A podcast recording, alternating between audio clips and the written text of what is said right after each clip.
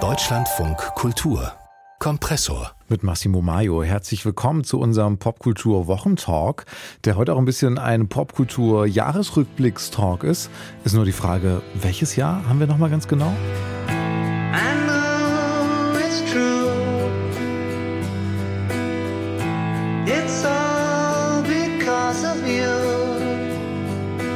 Das ist ein ganz neuer Song von einer Band namens The Beatles. Tobi Müller ist heute zu Gast. Kulturjournalist, beschäftigt sich mit Pop, mit digitalen Themen. Und Tobi, du hast dich in diesem Jahr manchmal wie so 1973 gefühlt oder so, oder? Ja, oder 1964 könnte man auch sagen, ja. dass einfach die heißesten Bands oder die, die am meisten andere Themen verdrängt haben im Popjournalismus, äh, The Beatles und The Rolling Stones hießen. Und das war nicht nur dieses Jahr so, das war auch schon äh, 2022 so und ehrlich gesagt auch schon 2021. Und die Beweislast wird langsam erdrückend, mhm. äh, dass wir uns äh, darüber nicht zum ersten Mal, aber jetzt doch vielleicht langsam Gedanken machen müssten, was da eigentlich los ist. Zu viele Alte vielleicht in der Popwelt. Das gucken wir uns heute an. Und mit dabei ist auch Jenny Zülker, Filmkritikerin, Musikkritikerin. Und du hast dich jetzt an Weihnachten geärgert, Jenny. Was hast du da gesehen? Ja, ich habe mir Gedanken gemacht, ob das die richtige, ähm, richtige Signal ist, um Nena in die Helene Fischer Show einzuladen. Ähm, ähm, beziehungsweise ich, die Frage ist natürlich, muss man überhaupt irgendwas von beiden wahrnehmen oder gucken? Aber interessant war es halt schon, weil das äh, ein Licht darauf wirft, ähm, wie wir damit umgehen mit Menschen, ähm, auf, über die wir uns mhm. extrem geärgert haben? Und äh, gibt es überhaupt eine Möglichkeit, die wieder zurückzukriegen? Und war das vielleicht ein Versuch oder auch nicht? Nena hat gesungen mit Helene Fischer und äh, auch darüber wollen wir sprechen und wie wir umgehen mit denen, die da vielleicht in der Corona-Zeit nicht nur Kluges gesagt haben. Das machen wir in unserer Sendung heute und wir sprechen auch gleich noch über ein paar andere Dinge, die uns geärgert haben und die uns aber auch gefreut haben. 2023 war ja nicht alles doof. Wir haben euch gebeten, eure persönlichen Highlights und Lowlights dieses Popjahres mitzubringen. Tobi, du hast das hier mitgebracht. Das war für viele das Highlight. Hey Barbie. Can I come to your house tonight? Sure. I don't have anything big planned, just a giant blowout party with all the Barbies and planned choreography and a bespoke song. You should stop by. So cool. Ja, der Barbie-Film, der ganze Sommer war ja so ein bisschen wie so ein Barbie-Fest eigentlich dieses Jahr. Aber für dich, Tobi, war das vor allem ein Flop. Warum? In Verbindung mit dem anderen Kassenschlager des Sommers, nämlich mit Oppenheimer, da komme ich gleich darauf zu sprechen. Ich fand es einigermaßen bestürzend. Ich habe Barbie nicht im Kino gesehen, muss ich sagen. Ich habe ihn mir bei Amazon gekauft und bin dann beim ersten Run eingeschlafen und ähm, habe ihn tatsächlich dann später nochmal fertig geguckt. Und mhm. wenn das quasi der Stand des Feminismus 2023 sein soll, wird mir schon ehrlich gesagt ganz anders. Äh, der Film rettet natürlich ganz viel mit Ironie, ähm, also wenn zum Beispiel eine plötzlich White Savior Barbie genannt wird, also die weiße Barbie, die dann alle vom Rassismus erlösen soll, obwohl Rassismus gar nicht angesprochen wird in dem Film zum Beispiel. Und die vielleicht, ich hoffe zumindest, ironische Pointe am Schluss, dass das Happy Ending darin besteht, dass sie einen Termin beim Gynäkologen kriegt, also dass dann die Frau doch wieder auf ihre Fruchtbarkeit reduziert wird. Und vielleicht auch der Off-Kommentar, der sagt, ja, sie hat die Pastelltöne und den Plastik von Barbie Land mit den Pastelltönen und dem Plastik von von Los Angeles eingetaucht. Aber das ist halt so handelsübliche Ironie, mhm. äh, mit der man da arbeiten kann. Und sonst, ja, also das ist alles komplett fugenlos, schmerzlos. Es geht eigentlich nur um Selbstwert, wenn man so möchte, um Empowerment und nie um die realen Verhältnisse, nicht um Geld, nicht um Kapital, nicht um Wirtschaft und nicht um die Apparate, die uns das eben lehren. Ne? Also die Apparate, die uns lehren, äh, quasi so zu funktionieren wie die Barbie-Welt, die einfach einmal alles auf den Kopf stellt und dann wieder zurückstellt. Das ist quasi wie Karneval, könnte man sagen. Das ändert genau gar nichts an den Verhältnissen. So kommt mir ein Feminismus vielleicht aus den 70er Jahren vor, äh, mhm. an den Rändern und nicht wirklich heute. Das ist wirklich extrem unterkommt komplex und es geht die ganze Zeit darum, das Problem eben gerade nicht zu sehen, äh, was woanders ist. Und das wiederum eint diesen Film, wenn man so möchte, steile These vielleicht mit Oppenheimer, was ein Film ist, der eigentlich ständig davon und zwar auch ästhetisch, visuell davon handelt, das Eigentliche nicht zu sehen. Es gibt ganz viele Metaphern des Sehens in diesem Film, fast, fast wie bei einem Shakespeare-Stück, wo es auch ganz ständig um Szenen geht. Also er sieht hinter die Dinge, er sieht Welten, die wir noch nicht sehen. Da geht es um Physik am Anfang des Films, dann geht es immer darum, dass die Bombe und die Katastrophe gerade gerade nie gezeigt wird und die alle so Brillen tragen, schwarz und so weiter. Wir sehen nur den Abglanz und dann geht es eben darum, dass Oppenheimer die Konsequenzen nicht sehen kann. Was sollte uns besser beschreiben in diesem Jahr, als ständig wegzusehen von den Katastrophen, die uns jetzt ins Haus stehen oder eben schon angekommen sind? Das fand ich eine sehr treffende, sehr harte okay. Allegorie. Und das dann also, zu verbinden und -hmm. sagen, Barbenheimer, obwohl diese Filme eigentlich überhaupt gar nichts miteinander zu tun haben, außer der Erfolg mhm. am Boxoffice, dass man über eine Milliarde Dollar knapp unter, bei Oppenheimer deutlich drüber, bei Barbie damit verdienen konnte. Eins sie offenbar und macht dann so lustige pinke Atompilze als Internet-Memes und so weiter. Das finde ich schon richtig gehend okay, erbärmlich. Also man, Zugute halten muss man den ganz zum ja. Schluss vielleicht noch, dass daraus natürlich so eine äh, soziale Praxis wurde. Ne? Also man verkleidet sich und geht ins Kino. Das Kino wird quasi wieder zu einem Event. Das hat natürlich auch was Schönes. Man belebt die Kinoseele, die natürlich alle auch weltweit bedroht sind geht da wieder rein, feiert eine Party. Das ist natürlich toll für das Kino, aber es ging einfach, mhm. ich habe nicht ein gutes Denkstück richtig gelesen, zumindest in den ersten Wochen, wo Barbie angelaufen ist. Und für einen so heftigen Film, der alle anderen Themen verdrängt, und so ist es ja, man diskutiert ja. über zwei Filme, alles andere lohnt sich schon nicht mehr. Indiana Jones war bereits ein Flop kurz dahinter. Vielleicht zu Recht, aber so läuft okay. gerade die Industrie. Das ist also schon richtig krass. Das musst du raus. Zum Ende dieses ja, Jahres noch so. einmal richtig auf, auf Barbie und Oppenheimer reinhauen. Äh, wie ist das für dich, Jenny? Kannst du da mitgehen? Zu viel Ironie in Barbie und dann wird doch am Ende halt äh, ja nichts Substanzielles drin? Nee, ähm, ich kann da nicht mitgehen. Also in gewisser Weise schon, ähm, dass die beiden zu verbinden, ähm, dass, dass, dass man das kritisieren kann. Ich habe das eher als soziologisches Phänomen gesehen und habe verstanden, dass man das, also es wurde ja nicht von der Filmkritik verbunden, sondern das sind halt äh, Memes entstanden, die die Leute gemacht haben, weil sie halt gemerkt haben, beide Filme auf eine Art retten das Kino, abgesehen davon, dass tatsächlich kleinere Filme davon profitiert haben. Ne? Also in Zahlen ist es so, dass wirklich seit die Leute wieder mehr ins Kino rennen, für diese beiden großen Filme, gehen die auch wieder in andere Filme, weil zum Beispiel die ausverkauft sind und so. Das hat man auch nachgemessen. Das ist ganz interessant. Ich habe Barbie als sehr niedrigschwelliges feministisches Angebot wahrgenommen und das ist eine Stärke. Also ich sehe darin, ich finde beide Filme gut und schlecht gleichzeitig. Ich finde beide ganz toll und ganz schlimm. Aber Barbie habe ich wahrgenommen als niedrigschwelliges Angebot, um Leute zu einem Thema zu bringen, mit dem sie sonst vielleicht überhaupt nichts zu tun haben. Indem sie halt irgendwie denken, das ist, das, er spricht im, im besten Sinne alle an. Er ist nicht sperrig, er ist kein Elfenbeinturm, er ist wirklich ein Film, wo Leute jung und alt, weiblich, männlich und so weiter reingehen können. Er hat natürlich in beiden Fällen haben, spielen Gender-Aspekte eine wahnsinnige Rolle, abgesehen davon, dass man bei der Analyse der, der, ähm, der Zuschauenden gemerkt hat, dass natürlich viel mehr Frauen in Barbie gehen, viel mehr Männer in Oppenheimer. Mhm. Gibt uns auch zu denken, warum gucken sich Männer Männergeschichten, Frauen Frauengeschichten an? Habe ich zum Beispiel diesen Schluss von Barbie so interpretiert, dass sie nicht zum Gynäkologen geht, um sich ähm, äh, um, um fruchtbar zu werden, sondern um endlich Sex zu haben. Ja, sie will endlich ein selbstermächtiges mhm. sexuelles Wesen, weibliches Wesen werden, fand ich großartig.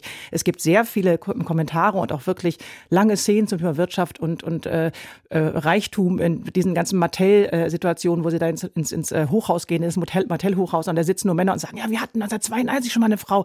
Das sind alles, klar, handelsüblich, aber immerhin eine Ironie, die jeder versteht und jede versteht. Das finde ich ist schon auch eine Stärke. Und ich habe mich eh gefragt, ich meine, Greta Gerwig, ähm, was soll die auch machen? Wenn sie mit Barbie einen Film machen möchte, dann kann sie nur so und so weit gehen. Das ist also sozusagen das, das, das Beste, was sie machen konnte. Und sie hat das irgendwie auf eine Art gemacht, finde ich, die auch noch hintergründig ist. Und Oppenheimer, den ich auch großartig finde in ganz vielerlei Hinsicht, ist für mich aber trotzdem auch ein Film, der wieder auf einer anderen äh, Ebene einen typischen Gender-Aspekt bringt, nämlich dieses, ich habe den längsten Film gemacht mit dem längsten Soundtrack über die größte Bombe. Der Held ist ein Typ, der, äh, der, dem im Prinzip die Geschichte, die erzählt wird, ist, dass der Held in Zweifeln kommt, nachdem er, ähm, nachdem seine Bombe 230.000 Menschen mindestens getötet hat. Und da kommt er in Zweifel und das wird erzählt als, wow, das ist aber ein interessanter Mensch, das bringt ihn wirklich zum Zweifeln. Mhm. Also ich, wie gesagt, finde den der visuell sowieso wahnsinnig toll, aber da gibt's bei beiden Filmen gibt es irgendwie Aspekte, finde ich, die, die auch schwierig sind. Ich finde auch nicht, dass die, dass, dass sie richtig verglichen wurden. Sie wurden halt in einem Art so genannt als Phänomen. Wieso rennen plötzlich alle in diese beiden Filme? Ansonsten kann man die natürlich genauso wenig oder viel vergleichen wie alle anderen Filme. Ja. Finde ich super, dass wir zum Ende des Jahres nochmal so kontrovers über diese zwei Filme sprechen. Ich glaube, das haben wir äh, unter dem Jahr nicht so gemacht. Habe ich ganz viel gemacht. Hast du ganz viel ja. gemacht? Das ist gut, dass du es nochmal sagst, Jenny. Ja. Also ein Flop auf jeden Fall von dir, Tobi. Äh, Jenny, du hast natürlich auch einen Flop mit dabei. Was mhm. war dein Jahresärgernis? Ja, ich habe mich, ähm, das heißt Ärgernis, ich habe mich, äh, ich habe mir viel Gedanken darüber gemacht, wie ich diese ganze, diesen ganzen Umgang mit der, mit der ganzen Till Lindemann-Geschichte finde und dass, äh, dass, dass wir versäumt haben, daraus eine, eine andere Debatte noch zu führen. Also es ging immer wieder darum, wer hat was gesagt, dann kam die Anklage nicht zustande, das Ganze ist quasi gestorben. Rammstein geht auf Tour und es wird äh, quasi, also natürlich hat das keiner vergessen, das ist mir schon klar. Aber anstatt das zu nehmen und diese ganzen Nebenaspekte, die man auch beweisen kann, diese, dieses, diese Geschichte mit dem, mit dem Till Lindemann-Video, dieses Rough Sex-Video zu, zu ähm, so einem Song. Ähm, das war ein ganz wichtiger Beitrag in Bezug auf, auf äh, ne, ne, also den Einfluss von, von bestimmten Pornos auf die Sexualität. Also es sind ganz viele Sachen drin. Es ist die Frage immer noch drin, was kann man überhaupt, also wie können wir unsere jungen Menschen, sind die wirklich mit 18 erwachsen? Kann man denen dann alles zutrauen? Dürfen denen, darf denen erlaubt werden, auf Partys zu gehen und da irgendwie irgendwas zu machen? Da sind so viele gesellschaftliche oder in, also interessante Geschichten drin, die mhm. aber alle untergegangen sind unter diesem, wer hat was gesagt? Und wenn ich jetzt zu viel sage, kommt der Anwalt äh, mhm. von Rammstein und, und verbietet mir den Mund. Und das fand ich so schade. Also es war wirklich viel drin. Man hätte da wirklich einen ganz, ganz dicken, fetten Diskurs noch draus basteln ja. können. Und ich habe das Gefühl, dass es irgendwie losging und dann mhm. mit dieser Anklage, die nicht stattfand, ähm, war es dann vorbei. Und das finde ich ist echt ein Versäumnis. Das hat mich sehr geärgert. Das waren vor allem die Anwälte, oder? Das war genau der Punkt, als die Anwälte genau. so gedroht haben. Da ist dann alles erstickt. Genau, da ist alles erstickt, beziehungsweise es haben sich auch alle immer nur darauf, äh, ähm, äh, darauf konzentriert, anstatt halt das, was man nachweisen mhm. kann. Dieses Video ist ja wirklich im Netz. Da sieht man ja jemanden, der eine ganz komische Art von Männlichkeit repräsentiert und eine ganz komische Art von Sexualität, die nicht sehr konsensuell aussieht, auch wenn sie das bestimmt ist. Ne?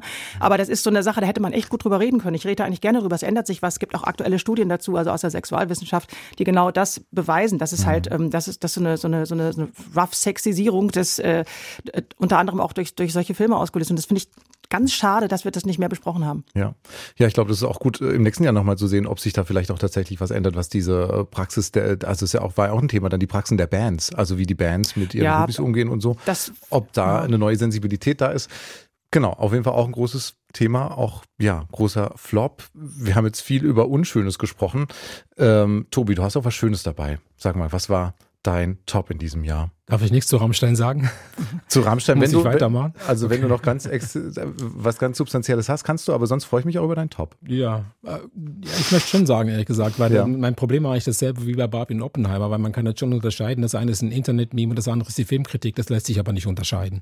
Also die Filmkritik hat eigentlich genauso funktioniert wie das Meme auch und das war bei Rammstein nicht groß anders. Also die Empörung über Rammstein ist sofort quasi mimifiziert worden, äh, bevor eine Verurteilung stattgefunden hat und das ist halt echt ein Grundproblem. Also die Ästhetik Rammsteins ist schon längst längst bekannt. Mich stößt die schon 20 Jahre mindestens ab. Äh, man weiß, worauf man sich einlässt äh, bei dieser Band, auf welches Geschlechterbild, auf welche Art äh, von Männlichkeit. Ähm, das war quasi schon immer da. Auch die Reaktion dann mit dem Video der Zunge, wie er sich da quasi stilisiert als Opfer der Meinungsfreiheit, dem der Mund zugenäht wird und so. Das ist alles schon lange klar. Aber das andere ist halt, was das Recht spricht. Und was in dieser Mimifizierung halt nicht Platz hat, das sind halt wie immer die Ambivalenzen. Das ist zum Beispiel die Lust der Frauen. Ähm, also was treibt treibt äh, diese jungen Frauen an, äh, ein Groupie sein zu wollen? Das ist eine, eine Frage, die wir schon lange stellen können, aber es hat überhaupt gar keinen Platz in hm. diesem Ding. Genau, das dürfen äh, sie ja. Und das, äh, Natürlich dürfen sie das, ne? Und äh, auch wenn sie auf harten Sex stehen, stehen sie auf harten Sex. Äh, die Frage, was denn konsensuell ist, ist immer noch was anderes. Aber wie diese Debatten geführt worden sind, wir könnten noch jetzt über ganz andere Debatten in diesem Herbst sprechen in Deutschland, ist einfach schon, ähm, wie soll ich sagen, das funktioniert genauso wie Memes im Internet funktionieren, mhm. ne? nämlich ja oder nein. Dann ärgert dich ja das gleiche wie mich. Ähm, ja, ähm, genau. und das war ich mein Ding. Und deswegen Debatten, war ich sehr froh, wenn wir bei einem anderen Thema sind, wo die ja. Debatten auch gerade so laufen, allerdings mhm. nur in Deutschland, weltweit so ist natürlich der Nahostkonflikt. Und da gab es eine Platte natürlich deutlich vor dem 7. Oktober, die nicht nur für mich, glaube ich, für viele andere zu den Platten des Jahres gehörten. Das ist Dudu Tassa, ein israelischer Musiker mit äh, arabischer Abstammung, was allerdings für 70 Prozent der Leute in Israel gilt. Ne? Das ist keine Einzelposition, ein sogenannter Mizrachim, ein arabischer Jude, die Eltern aus dem Irak, zusammen mit Johnny Greenwood, das ist der äh, Gitarrist von Radiohead, natürlich verheiratet mit einer Israelin. Radiohead, die sich immer sehr hervorgetan haben, auch in Tel Aviv zu spielen, gegen den Druck von BDS zum Beispiel. Ähm, und die haben alte arabische Lieder, die natürlich in Israel auch ständig gehört wurden, aus den 30ern und 40ern, neu aufgenommen mit arabischen SängerInnen in ganz verschiedenen Studios im arabischen Raum. Und das ist einfach musikalisch eine ganz wunderbare Platte. Auch deswegen, weil. Rein.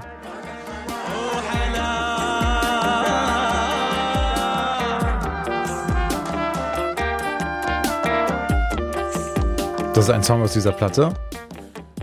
Wir haben ja im Jahr davor und auch dieses Jahr gerne mal über kulturelle Aneignung gesprochen und so weiter. Da gab es auch sehr viele Scheuklappen und hier sieht man, dass äh, das auch ganz souverän gelöst werden kann, indem nämlich wirklich alle Beteiligten quasi ihre Stimme mit reingeben. Das ist klassisch hybrider Pop, was Dudu Tasser macht, was Johnny Greenwood mitbringt mit ein bisschen Reharmonisierung, der die, äh, die Harmonien äh, dieser klassischen arabischen Tonleitern dann zum Teil auch erweitert.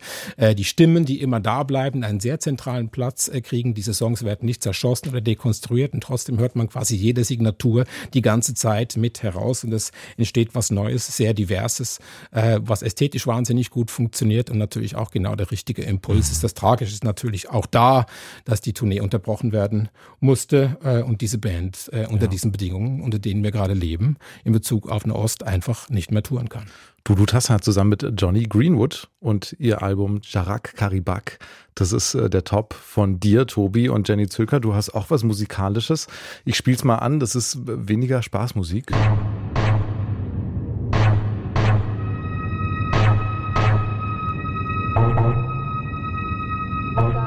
Das ist der Soundtrack von einem Film, der hier in Deutschland noch erscheinen wird, The Zone of Interest. Mhm. Was hat dich an diesem Sound so fasziniert? Ja, der Film hat mich natürlich vor allem fasziniert. Jonathan Glazers ähm, äh, Verfilmung, also nicht also sehr freie Adaption von einem, äh, von einem Buch von, von Marty Amis, Amis. Und das ist ein eine, im Prinzip die einzige Art und Weise, mit dem Holocaust umzugehen. Äh, das ist ja so eine Diskussion, die uns schon ewig beschäftigt. Welche Bilder kann man zeigen. Also sechs Millionen äh, getötete Juden und Jüdinnen und wie kann man irgendwie, darf man fiktionalisieren, darf man da Bilder zeigen, darf man Opfer zeigen, wo es doch eigentlich so viel Opfer gibt. Und in diesem Film wird das halt getan. Ich sage das als Vorgeschichte für die Musik, weil das dazu äh, da eine wichtige Rolle spielt. In dem Film wird das halt so gelöst, dass die Bilder nicht gezeigt werden, sondern dass alles auf einer Tonebene erzählt wird. Wir sehen halt die Familie von Höst, dem Auschwitz-Kommandanten. Äh, Sandra Hüller spielt seine Frau und, und Christian Friedel spielt ihn.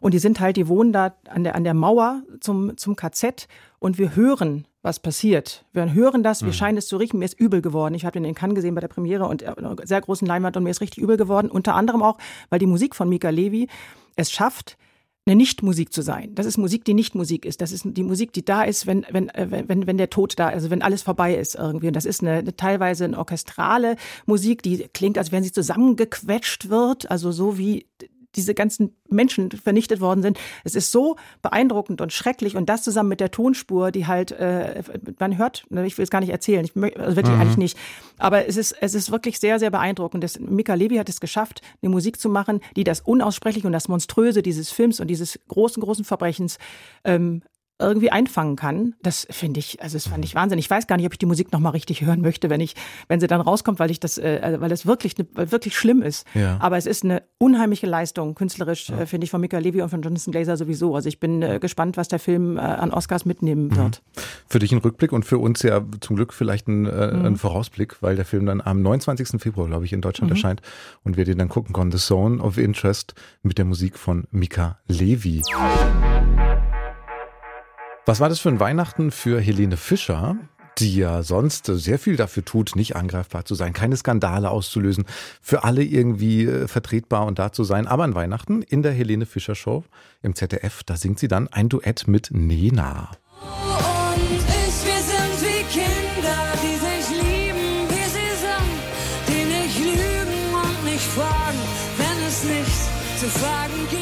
Ja, und dann äh, prasselt es auf sie ein. Schwurblern eine Bühne geben, das geht gar nicht. Jemand hat geschrieben, das ist nicht die Helene Fischer Show, sondern das ist eine Montagsdemo in Dresden. Jenny, du hast äh, dieses Thema, diesen Auftritt hier mitgebracht. Was hat dich daran beschäftigt? Ja, die Frage, ähm, ja, ob das, was das, was das bedeutet. Also es, es gab erstmal, erstmal muss man sagen, dass Nena schon mal äh, dieses Jahr in der ARD bei so einer Florian Silbereisen Schlagershow aufgetreten ist. Da gab es auch schon Kritik.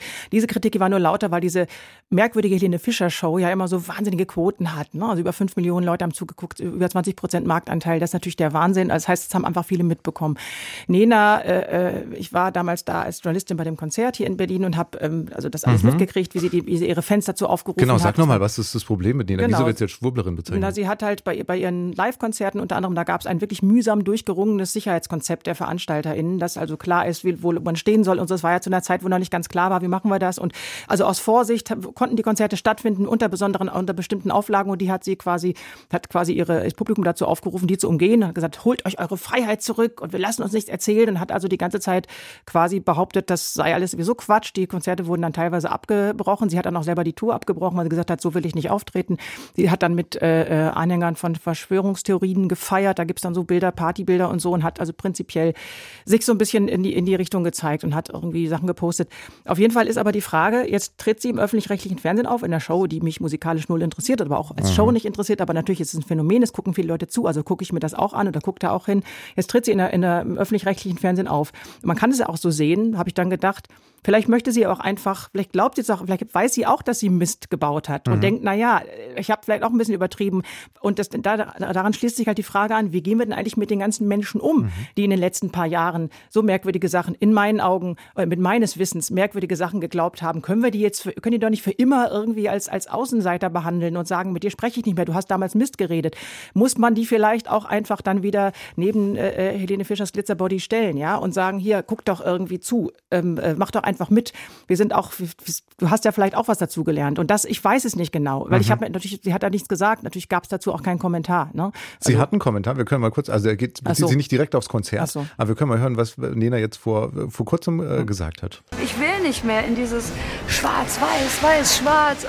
Das ist so anstrengend, wie Menschen aggressiv miteinander umgegangen sind, weil der eine eine andere Meinung hat als der andere.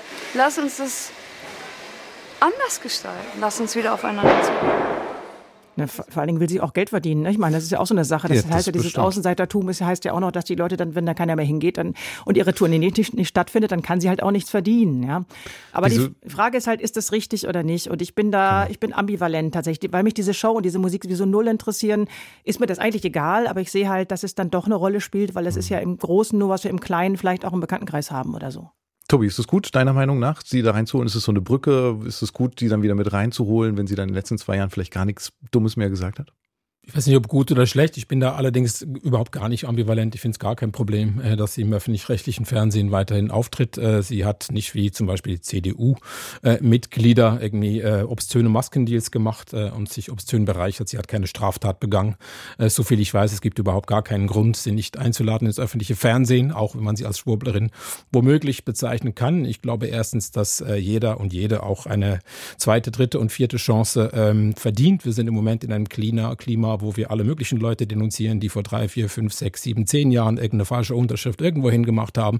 Das ist einfach langsam krass. Also die äh, Kultur des Denunziantentums ist schon, man kann das nicht mehr anders nennen, äh, finde ich echt schwierig im äh, deutschen Kulturbetrieb und in der Öffentlichkeit. Und weil jetzt Nena woanders stand, irgendwie das zu problematisieren, dass sie bei Helene Fischer auftritt, das ist nicht meine Meinung. Es interessiert mich als Musik auch nicht. Ich finde aber was anderes interessant. Und da bin ich tatsächlich ambivalenter und da wird es für mich auch komplizierter.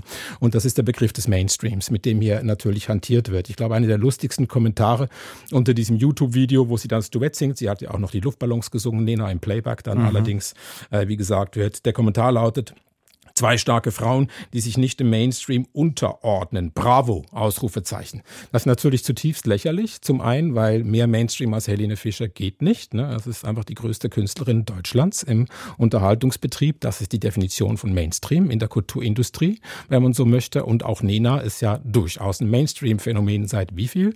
Äh, mhm. 40 Jahren ungefähr, oder? Und sich da dann immer noch abzugrenzen von einem vermeintlich anders gearteten Mainstream, das ist wirklich interessant, was in den letzten, ich ich würde mal sagen, vielleicht zehn Jahren passiert ist. Also das ist ein Begriff, der ehemals von einer kritischen Linken gegen die Kulturindustrie vorgebracht wurde, was alles Mainstream sei und wogegen man sich abgrenzen muss, dass der jetzt natürlich mittlerweile von der tendenziell Rechten gekapert wird. Ne? Mhm. Also da geht es dann um Meinungskorridore und äh, Lügenpresse und so weiter, wie man das möchte. Das ist an sich noch nicht ambivalent. Das kann man relativ klar zeigen. Das Problem ist allerdings, dass wir wirklich in Deutschland Themen hatten in den letzten Jahren, wo ich auch von einem Meinungskorridor Korridor ausgehen würde tatsächlich. Und da muss man aufpassen. Es gab eine Zeit der sogenannten Flüchtlingskrise, die für Deutschland ja keine war. Es war eine Krise für die Geflüchteten, nicht wirklich für Deutschland. Ähm, muss man klar festhalten dabei. Ähm, gab es sowas wie einen Meinungskorridor, dass Leute, die davor gewarnt haben, sofort auch inkriminiert wurden, called out, äh, wie man sagte, das ist natürlich überhaupt gar nicht meine Meinung. Aber die Dynamik war tatsächlich einigermaßen aggressiv. Äh, bei Corona gab es die auch, obwohl man sich heute nicht immer in jedem Fall so sicher ist, wie sinnvoll jede Maßnahme tatsächlich gewesen ist. Ich habe fast alle gut geheißen, weil man es einfach nicht wusste. Ich fand schon richtig, wie der deutsche Staat reagiert hat. Aber ähm, es gab da tatsächlich einen Meinungskorridor. Damit muss man sich auseinandersetzen. Und es gibt ihn jetzt natürlich bei Nahost. Ne? Da gibt es mhm. sonderbare Verbindungen von der AfD über die Springepresse bis zur Taz, die da eigentlich dasselbe erzählen, zeitweise. Und das ist schon, also dass man sich davon ähm, wie soll ich sagen, quasi beeindruckt zeigen kann und auch so ein bisschen störrisch wird, vielleicht wie ein kleines Kind, kann ich strukturell verstehen, auch wenn ich politisch und weltanschaulich ganz woanders stehe. Und dieser quasi, diese Wandelbarkeit des Mainstreams, wofür er steht, ist etwas, glaube ich, die man in der sogenannten Mitte der Gesellschaft ähm, schon stärker auch in der Medienlandschaft diskutieren müsste, um nicht immer gleich reflexhaft zu reagieren. Also, dass jemand, der mitten aus dem Mainstream kommt, sich von einem anderen Mainstream absetzt, sollte uns schon ein Stück weit zu denken da gebe ich dir, äh, gebe ich dir total recht ähm, ähm, diese Diskussion im Mainstream finde ich ist eine total interessante. Ich möchte noch mal kurz trotzdem darauf zurückkommen. Das ging nicht um das, das Wort denunzieren, finde ich passt nicht so richtig in, in, zu, zu dem Beispiel, weil es ging nicht darum, Nina zu denunzieren, sondern nicht es von ging, dir, ja, okay. Nee, ich meine, es ging ja. darum, es ging darum, wie geht man damit um, wenn, wenn man sich, wenn man von Leuten ja. enttäuscht war ganz ja. lange und, ne, und dann, das darum ging. Es geht nicht um denunzieren. Reden mit und, ihnen. Und würdest reden mit ihnen, weiterreden. Weiterreden. Genau, würdest du es auch so sehen? Also war das, das ein guter Schritt? Also das, ich sage, also das ich, ZDF und Helene Fischer das jetzt so machen sie? Ich glaube ja. Also ich sage, ich bin auch jemand, mhm. ich bin, versuche immer versöhnlich zu sein, weil ich immer denke, jeder Mensch kann da mhm. was dazulernen und so. Natürlich wäre es auch noch schön, wenn sie jetzt auch anstatt dieses Otto, den wir gerade gehört haben, auch noch deutlicher sagen würde, hm. ne, also da habe ich mich getäuscht, weil das ist einfach, für mich ist es gar nicht so sehr, es geht gar nicht so, es geht eher darum, dass ich, ich kann Menschen dann gar nicht mehr richtig, also glaub, ich kann denen nicht glauben, also ich kann die nicht richtig ernst nehmen, wenn die so komische Sachen glauben. Ich denke dann, okay, das sind trotzdem nette Menschen, aber es fällt mir schwer, das nachzuvollziehen.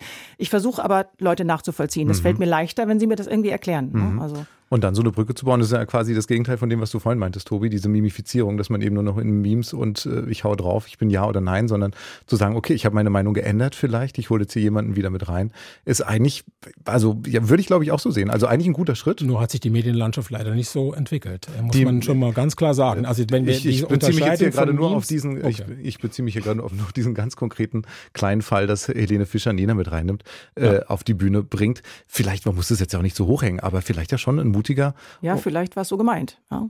Oder ja. vielleicht auch nicht. Oder vielleicht geht es mehr ums Geld, wie du gerade gesagt hast. Mein öffentlich-rechtliches Fernsehen steht, wie gesagt, für so eine ganz, also ganz bestimmten Umgang mit Corona. Und da ist sie jetzt aufgetreten. Man kann es einfach so lesen. Ja. Mhm. Das kann man, ja. Auf der anderen Seite gibt es auch nur ganz schnöde, einfach ökonomische Gründe. Klar, ganz genau, natürlich, genau. aber das kann ich hier auch nicht, warum nicht, ja, das ist, ist ja ihr Beruf, also ja, ja. eine Familie. Ja, auf jeden Fall ist das ja auch eine Logik von äh, junger Star geht mit altem Star auf die Bühne und äh, das gucken wir uns gleich nochmal genauer an, weil es waren sehr viele alte Stars, die ziemlich viel gehört wurden in diesem Jahr und ob das vielleicht zu viele waren, darüber sprechen wir hier in unserem Popkultur-Wochentag mit Jenny Zilker und Tobi Müller. Wir schauen aufs Jahr zurück in unserem Popkultur-Wochentalk. Zu Gast sind Tobi Müller und Jenny Zilker. Und Tobi, du hast dich äh, in diesem Jahr so jung gefühlt wie schon lange nicht mehr, weil die Stars alle so alt waren. Und du meinst nicht nur diese Stars hier, die was Neues rausgebracht haben?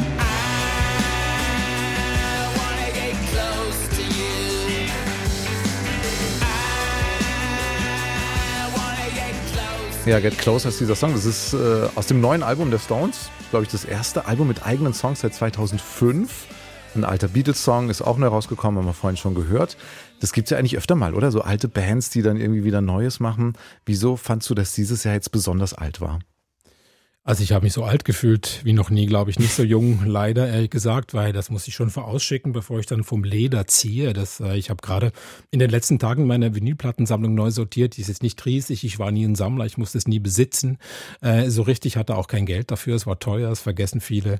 Äh, ich habe sehr viele Beatles und Stones Platten zu Hause und äh, ich würde die nie im Leben weggeben. Ich schreibe auch immer gerne über alles, äh, was von denen kommt, äh, auch die Filme und so weiter. Der große Get Back Film von Peter Jackson, diese geniale Montage Reportage über acht Stunden aus Archivmaterial, wie ein Bandkrimi erzählt aber die Übermacht ähm, des Alten ist schon jetzt erschlagend geworden. Ne? Also dass man das äh, kaum, es gibt eigentlich kein Pop-Thema des Jahres, was mehr Aufmerksamkeit, äh, Aufmerksamkeit gekriegt hat als Hackney Diamonds, äh, dieses Album der Rolling Stones, dann als dieser Song, dieser sogenannte Beatles-Song. Ich meine, come on, oder es ist ein John Lennon-Demo äh, und kein Beatles-Song und da wurde mit viel KI und mit sehr viel Geld damals zu einem Beatles-Songs, den er nie sein wollte, als hätte da George Martin irgendwie. Also ich fand das künstlerisch richtiggehend übergriffig. Und wir wissen ja auch, warum das gemacht wurde, weil die roten und die blauen Best-of-Alben, die beide nach der Bandauflösung 1970 dann irgendwann erschienen sind und die viele zu Hause rumstehen haben, auch ich, ich bin mit ihnen groß geworden, seit ich fünf bin,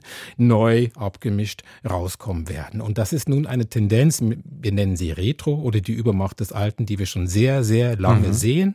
Ich würde sagen, seit rund 20 Jahren, als die ganzen Gitarrenbands wieder hochkamen, in den Nullerjahren mit The Strokes und so weiter, die auch schon klangen wie, die, wie Television 1981.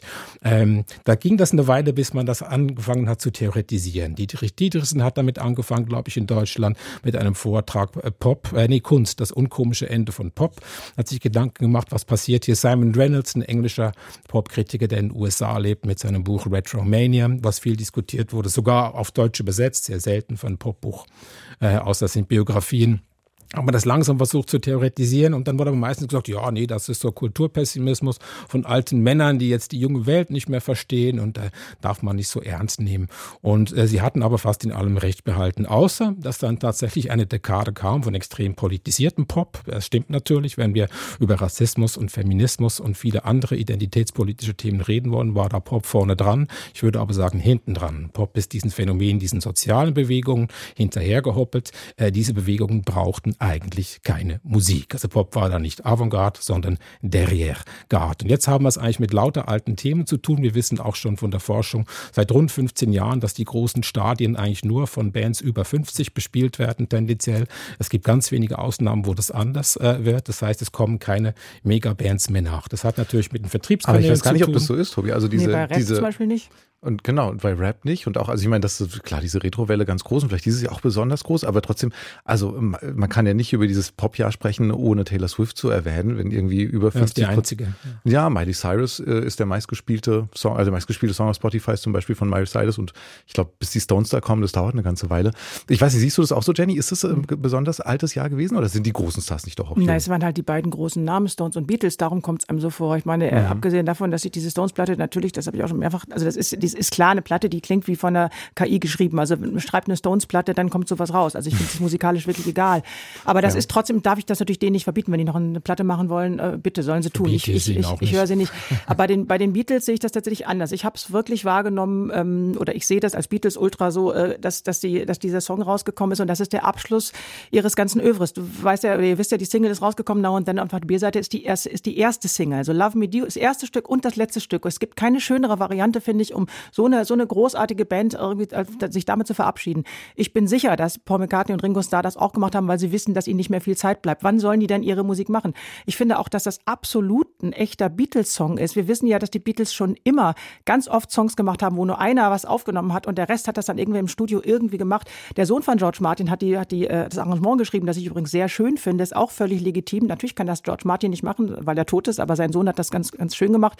Ich finde, das ist eine sehr liebevolle und, und, und altersmilde ähm, äh, Kommunikation dieser, dieser beiden alten Männer mit ihren beiden äh, verstorbenen Bandmitgliedern. Ich glaube denen auch, dass sie wirklich, also gerade Paul McCartney, der ja nicht immer so milde war, ist, glaube ich, wirklich, der sitzt jetzt wirklich da und denkt, das war doch eigentlich doch was, doch eigentlich eine ganz schöne Zeit. Und in diesem kleinen Making-of ähm, äh, zu, dem, zu dem Stück äh, hört man die beiden ja auch drüber sprechen. Das klingt auch so. Die sind beide so ein bisschen, die sind wirklich also ein bisschen gebrochen und ein bisschen, bisschen sind, sind angerührt. Ne? Ja, auch tüdelig. Natürlich mhm. sind alte Männer. Ja. Aber ich finde, das ist ein schönes Stück geworden, was nicht mehr sein will, als es, das ist nicht das beste Beatles-Stück der mhm. Welt, natürlich nicht, aber es ist überhaupt kein bisschen peinlich. Es ist nicht das, was die Stones machen in ihrem Video zu, ihrem, zu ihrer ersten Single-Auskopplung, wo da eine junge Frau mit Lederbikini irgendwie mit einem roten Cabrio, also mit so viel Klischees über den Sunset Strip fährt oder so. Der Versuch der Ironie natürlich. Nein, aber es ist aber bei Barbie auch. Ne? Ich glaube, bei den, ich glaube, die Stones meinen das, die meinen das schon ernst, weil diese Frau da, die, ist, die wird nicht ironisch inszeniert. Das ist wirklich das Gegenteil. Die Beatles haben einfach ähm, sagen jetzt quasi Tschüss und das mhm. sei ihnen auch gegönnt. Also ich, ähm, ich finde, das hat, das ist jetzt zufällig in diesem Jahr beides passiert. Ich glaube nicht, dass es sich abgesprochen wurde oder sowas. Ja, Nein, das, das, meine ich auch nicht. Aber es war im letzten Jahr genauso, Jenny. Also die großen Themen waren schon da, diese Bands. Also die Tour der, der Stones hat einfach so wahnsinnig viel Aufmerksamkeit auf sich gezogen. Die großen Medien haben mehrfach darüber berichtet. Ich war auch in München, wir habe ja mir das auch. angesehen. Wir, haben, wir machen das ja, ja auch weil gerade. Jobmöglichkeiten ja. sind klar. Genau, äh, siehst du. Natürlich, aber äh, ich meine auch gar nicht, dass die jetzt am meisten Geld damit verdienen. Aber wir wissen alle, dass die Songkataloge der Alten natürlich alle massiv an Wert zugelegt haben, äh, seit es quasi Streaming-Funktionen gibt. Ne? Also die haben dann ganz steile Kurve nach oben genommen. Äh, sie belegen die Plätze in der Öffentlichkeit der Wahrnehmung, die einfach sehr groß sind. Ich glaube schon, dass wir da ein Problem haben.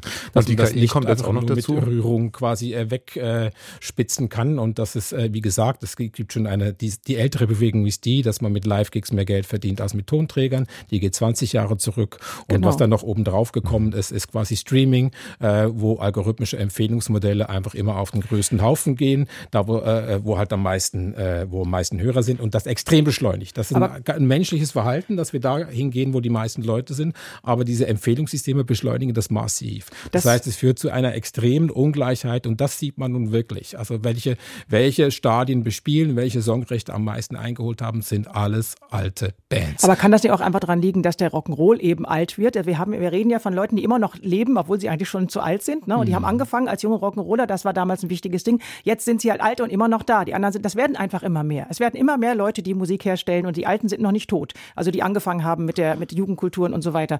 Das kommt, das, die sind einfach immer noch da. Ich kann es denen auch nicht verbieten. Das stimmt Und jetzt kommt KI die, dazu Ja. und äh, peppt das Ganze vielleicht noch Ja, ja, ein bisschen das auf. Ne? sind auch nicht nur die schon- Alten. Und es sind nicht nur die Alten. Aber ich finde trotzdem, ich würde euch gerne noch mal fragen, also wenn du es so sagst, äh, Tobi, das klingt ja schon so ein bisschen wie eine Kritik, zu viele Alte. Was würdest du dir denn wünschen? Glaubst du, auf eine Eisscholle mit denen und weg.